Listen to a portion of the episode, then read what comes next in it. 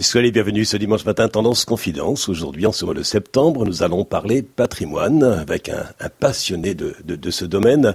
Euh, je précise aussi que cette émission a été enregistrée euh, dans un bar. C'est pourquoi vous pouvez entendre de temps en temps des tasses ou autres bruits que nous pouvons entendre de pareils euh, endroits. Stéphane Bern, bonjour. Il me semble que vous aimez bien aussi la Normandie pour y venir respirer.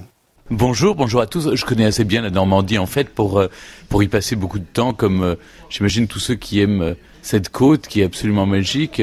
Alors évidemment, on va dire que je vais toujours dans les endroits un peu à la mode, Deauville, Trouville, Cabourg. Et en plus, pour, pour des émissions comme Secret d'Histoire, j'ai beaucoup tourné en fait sur cette côte parce que, euh, notamment quand, quand j'ai fait euh, euh Monet, c'est vrai qu'il a beaucoup peint. Euh, toute la vallée de la Seine qui, qui va jusqu'à la mer et donc je me suis trouvé comme ça à tourner dans des lieux absolument magiques et, mais j'aime aussi la Normandie, vous savez, la campagne en fait normande. On imagine toujours que je passe ma vie sur les planches. Non, pas du tout. Moi, j'aime bien aller dans les, voilà, du côté de Lisieux, Pont-l'Évêque. Vous êtes passionné par, le, par le patrimoine. Que vous inspire cette, cette commune singulière que le Mont-Saint-Michel? Bah, C'est un lieu chargé d'histoire, chargé de symbolique, chargé de, de, de spiritualité aussi. Je crois que, vous savez, je, me, je pense toujours, quand je regarde la France et qu'on doute de nous-mêmes, je me dis, mais il faudrait qu'on ait un peu plus conscience de la, des trésors architecturaux et historiques de notre pays, parce que quand les langues cesseront de parler, les pierres parleront encore. Et les pierres parlent pour nous et nous disent qu'on a la chance de vivre dans un merveilleux pays. Cette émission a comme mot-clé cœur et vie. Que vous inspirent ces deux mots, Stéphane Bern? Je suis quelqu'un de profondément amoureux de la vie. Je suis gourmand déjà. Il paraît que c'est bon signe. Je croque la vie à pleines dents. Euh, ça n'empêche pas d'avoir des moments de doute, des moments de tristesse, des moments de, de gravité aussi, d'avoir connu des deuils ou des, ou des moments douloureux et difficiles. Quelle vie n'en connaît pas? Mais je crois qu'il faut d'abord aimer la vie parce qu'elle vous le rend bien. Et si vous souriez à la vie, elle vous sourit. J'ai toujours eu cette philosophie de la vie et, et ça m'a plutôt réussi. Quant au, quant au cœur, je crois que, vous savez, il y a beaucoup de gens qui font mon métier, un métier de, de médias, euh, journaliste de presse écrite, animateur radio ou euh, animateur télé qui le font avec une forme de cynisme, c'est-à-dire avec la volonté de s'en mettre plein les poches et par velléité égotique, c'est-à-dire montrer leur tête à la télévision, être dans les journaux. Moi, c'est pas du tout ce qui m'a motivé. Ce qui me motive, c'est de partager mes passions avec le grand public. On, connaît mes premières passions, qui étaient l'histoire, les têtes couronnées, enfin voilà. Donc le cœur est, au cœur de ma vie, c'est-à-dire que ce qui m'anime, c'est avant tout le partage. C'est l'amour des, des, des, gens dont je parle, mais l'amour des téléspectateurs aussi ou des auditeurs j'ai besoin d'eux. C'est-à-dire que c'est eux qui m'ont créé, qui me font vivre aussi. Euh, je ne peux pas l'oublier. Et je crois que ce qui a fait peut-être ma, ma singularité, c'est peut-être la vraie sincérité. C'est-à-dire que ça se sent. Si j'aime, j'aime. Si j'aime pas, j'aime pas. Et, et, donc le cœur est vraiment euh, au cœur de ma vie, pour le coup. Votre prénom en, grec, Stéphanos, qui signifie le couronné, faut-il y voir justement, de par votre prénom, Stéphane Bern, une, prédilection par rapport à votre passion pour les têtes couronnées? Écoutez, c'est plus tard, après vous vous interrogez sur la, prédestination des prénoms, sur le fait que ça peut marquer ou créer une empreinte sur votre vie. Pour être franc, je me suis intéressé aux, têtes couronnées bien après. Euh, de, connaître la signification de, de, Stéphanos, le couronné en grec c'est étrange quand même de, de, penser que mm, toute mon histoire personnelle est, marquée de ce saut-là, euh, avec un, un, père qui s'appelle Louis. C'est vous dire que les rois de France aussi m'ont un peu, m'ont un peu marqué. Mais oui, je me suis passionné pour les têtes couronnées tout petit, mais, mais pour, pour d'autres raisons. Comme vous le savez, il y, a, il y a évidemment la Grèce qui, me, qui est mon pays d'adoption. La France est ma patrie, mais mon autre pays, c'est le Luxembourg, d'où ma famille est originaire. Et, et, je me suis passionné pour tout, tous les chefs d'État, et puis, puis enfin, dans l'histoire, toute l'histoire des dynasties européennes. C'est devenu ma spécialité, mais c'est vrai que j'ai toujours adoré ça. Depuis que j'ai 8 ans, je ne lis que des biographies historiques. Vous nous avez dit votre passion et, aussi votre amour pour, euh, le littoral de, cette belle région de, France, la Normandie. Votre œil est tellement aiguisé que vous voyez le défaut dans la cuirasse. Y a-t-il des erreurs vis-à-vis -vis desquelles vous avez un peu moins d'indulgence? Il y a des fautes pour lesquelles j'ai peu d'indulgence c'est le manque de courtoisie, l'incivilité et le manque de respect d'autrui. Je trouve que on, on, on, est tous à égalité sur cette planète, qui que nous soyons, quelle que soit notre naissance, notre rang social, pour, tout cela n'a pas d'importance pour moi. Ce qui en revanche compte, c'est qu'on est tous des êtres humains, on partage le même, le même avenir, on est tous sur la même galère, si je puis dire, et on, doit respecter les autres. Et j'ai du mal à supporter l'intolérance, euh, l'ignorance, la bêtise, le racisme, enfin toutes ces euh, qui, qui sont au fond les mêmes mots pour le pour le même mal en quelque sorte. C'est la méconnaissance de l'autre. Si on connaît l'autre, eh bien il nous est familier, on se rend compte. Vous savez, j'ai été très marqué par un homme qui était Sir Lawrence van der Post. Les gens ont peut-être oublié son nom. Il avait écrit sur le désert du Kalahari. C'était, on l'appelait vulgairement le gourou du prince Charles et c'est le parrain du prince William d'Angleterre. Et cet homme, je l'ai rencontré plusieurs fois, et il m'a beaucoup marqué. Et notamment, il m'a expliqué une chose euh, qui m'avait troublé. Il m'avait dit n'oubliez jamais que l'autre est un autre vous-même. Dès que vous comprenez ça, c'est tout bête, mais mais vous pensez à l'autre comme étant euh, autrui, vous le pensez comme comme étant vous. Donc euh, quand on a des, mauvaises pensées sur les autres, on les a aussi sur soi-même. Donc il faut essayer de s'en dégager. Alors je dis pas que j'arrive à faire le bien tout le temps. Je ne dis pas que je suis un être exemplaire. J'ai aussi mes, manquements, mes égoïsmes, mes, euh, le repli sur soi est toujours une, tentation. Vous savez, il m'arrive de penser un peu qu'il faut avoir du recul sur soi-même et se dire que euh, faut faire son métier sérieusement sans jamais se prendre au sérieux. C'est un peu ma devise en fait. Stéphane Bern, dans le paysage audiovisuel où l'image prime parfois sur la sincérité, le règne du paraître sur l'être, entre accessoires et essentiels, comment trouver le bon rythme de danse pour que la partition musicale de votre vie euh, ne s'intitule pas le bal des égaux? Oh, j'ai, ça fait longtemps que j'ai fui ce bal des égaux. J'ai, j'ai pas beaucoup d'égaux en fait. C'est la raison pour laquelle euh, je doute de tout. Vous savez, moi je fais ce métier, c'est, une névrose personnelle. C'est-à-dire que j'ai été élevé avec l'idée qu'on ne méritait l'amour et le respect de ses parents que si on faisait bien son travail. J'ai plus ma mère, mais bon, je considère que le public, c'est un peu mes parents. C'est-à-dire que je ne peux justifier l'affection que le public me donne que par un travail acharné de chaque instant. Et j'ai le sentiment d'être un imposteur si je me tue pas à la tâche.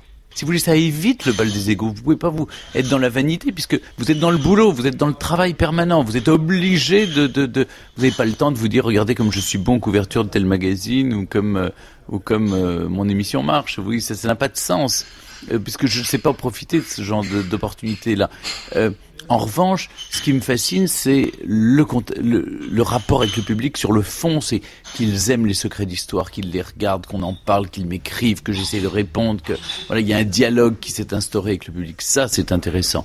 Rediffusion ce dimanche d'une émission enregistrée avec l'animateur de télévision Stéphane Bern, une émission enregistrée dans un café. Suite de votre magazine dans quelques instants sur Tendance Ouest. Que pensez-vous de cette citation que j'emprunte à, à Michel Cole, euh, qui dit euh, C'est fou le mal que l'homme se donne à se faire du mal.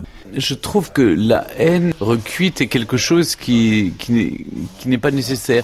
J'ai du mal à comprendre, par exemple, dans les divorces, euh, qu'on puisse détester la personne qu'on a le plus follement aimée on ne s'aime plus, mais je, pense que l'amour est salvateur. L'amour du prochain, l'amour de, ses parents, de sa famille, l'amour de, son pays aussi. Je suis de ce point de vue-là très patriote. Je sais que ça n'a plus court, ces valeurs, que je suis peut-être quelqu'un d'un peu désuet, mais je l'assume. Mais j'aime profondément mon pays et j'aime le genre humain, même si je, vois bien ses faiblesses et ses tourments. L'humour est, l'une des clés de voûte de votre existence. Mais quelle distinction faites-vous entre humour et dérision? Est-ce que l'on peut rire de tout? Écoutez, on peut rire de tout à condition de commencer par rire de soi-même. Pour moi, dans humour, il y a humilité et dans dérision, il y a autodérision. Les, là où les humoristes commencent à m'ennuyer, c'est quand ils deviennent donneurs de leçons et éditorialistes. Ils sont pas là pour nous donner des leçons de démocratie, pour savoir pour qui on doit voter. Moi, ce que j'attends des humoristes, c'est d'être drôles j'ai reçu beaucoup de moqueries dans ma vie. On s'est beaucoup moqué de moi. Mais jamais autant que moi-même je me suis moqué de moi.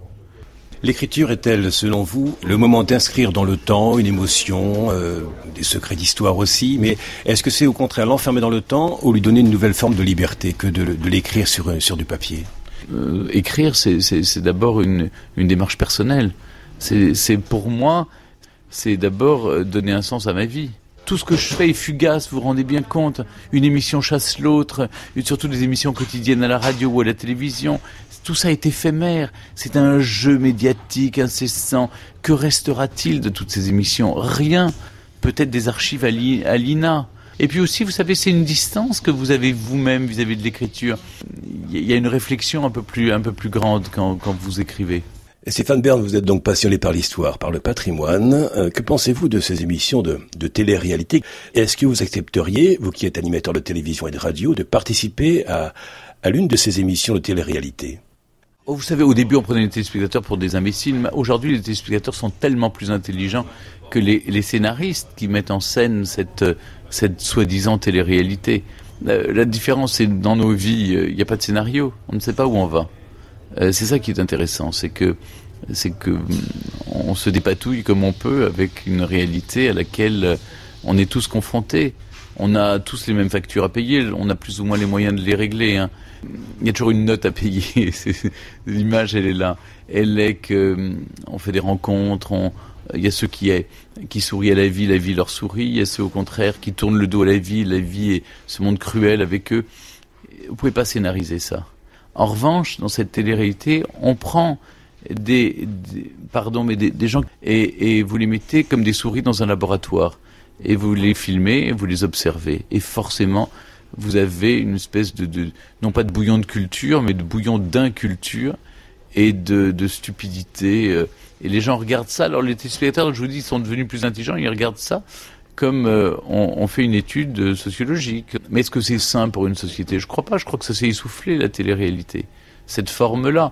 Ce qui reste, je trouve plutôt sympathique, c'est tous ces télécrochets qui, euh, où finalement on apprend à chanter, on chante, on gagne. Je trouve c'est plutôt bien parce qu'après tout il reste des chansons. Euh, des disques, au moins ils font quelque chose. Ils ont un talent, ils ont, ils ont, ils ont une corde artistique qui vibre savez, autrefois, quand j'ai commencé, on m'avait dit sur une grande chaîne, bon, c'est simple, toi tu fais, toi, bon, t'es cultivé, très bien, tu fais ton rôle. On va te mettre à côté de toi, parce qu'il faut un couple, une fille jolie mais idiote. J'ai mais vous vous rendez compte le sexisme de ça? Et je trouve ça terriblement humiliant.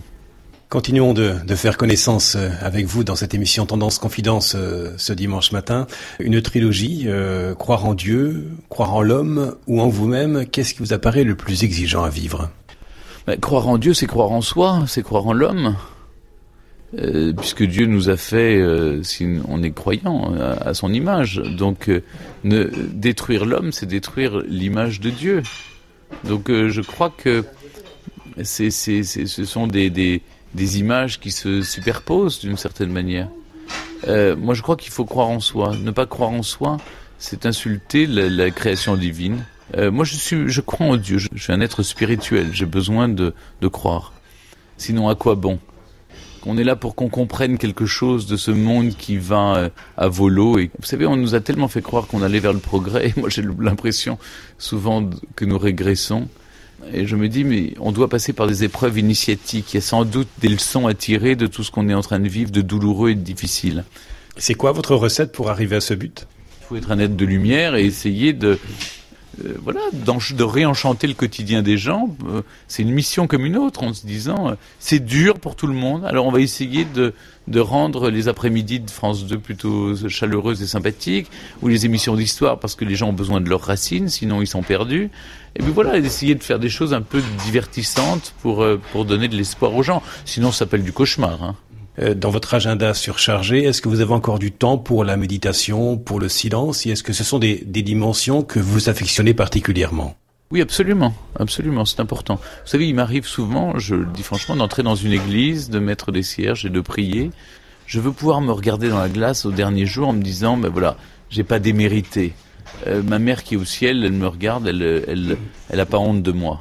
C'est important ce genre de, de, choses.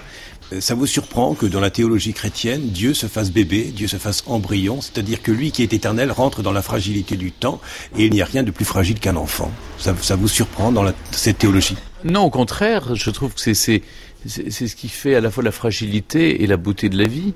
C'est de c'est de de nous faire comprendre peut-être que euh, d'abord en redevenant humain, euh, l'image de Dieu est en nous. Et le fait d'être, d'avoir cette dualité, de, devenir un enfant et, un être humain, euh, ben c'est justement pour nous rappeler euh, à notre condition de simple mortel. En conclusion, je vous dirais ça, c'est que je prends les choses graves avec parfois une forme de légèreté qui me permet de les supporter, Et je mets parfois beaucoup de gravité dans des choses qui, en apparence, sont légères. Parce que tout est léger et tout est grave. C'est à l'image de cette vie. On a tous des, des moments douloureux, difficiles, etc. Mais je pense qu'il faut avoir le recul nécessaire pour... Euh, c'est compliqué hein, sur le moment quand on vit les drames de se dire que la vie est plus forte, vous, vous, ça vous donne une force de caractère, une énergie peu commune, et, vous nous, et ça vous sert pour la vie entière. Pensez-vous que l'amour soit plus fort que la mort? Ah, certainement, certainement. L'amour, quand même, va au-delà de la mort. Je donne un exemple qui m'est très intime. Mes parents ont vécu une histoire d'amour incroyable, comme mes grands-parents. Je, je suis issu de ça je me nourris de ça, ça m'inspire et ça me, c'est un enrichissement pour mon existence. Vraiment, j'en suis très reconnaissant. Et quelle est cette dédicace que vous allez écrire dans le livre d'or de cette émission, Tendance Confidence? Ne pas vouloir me prendre pour un prince, même si je les côtoie. On est simplement un maillon de la chaîne humaine. C'est la seule chose qui compte. On aura oublié dans 100 ans ce que j'ai pu faire de ma vie, mais j'espère en tant qu'être humain avoir fait des choses utiles, c'est tout. Merci beaucoup Stéphane Bern pour ce temps accordé à Tendance Ouest pour cette émission au cœur de la vie. Merci beaucoup, c'était un moment très agréable.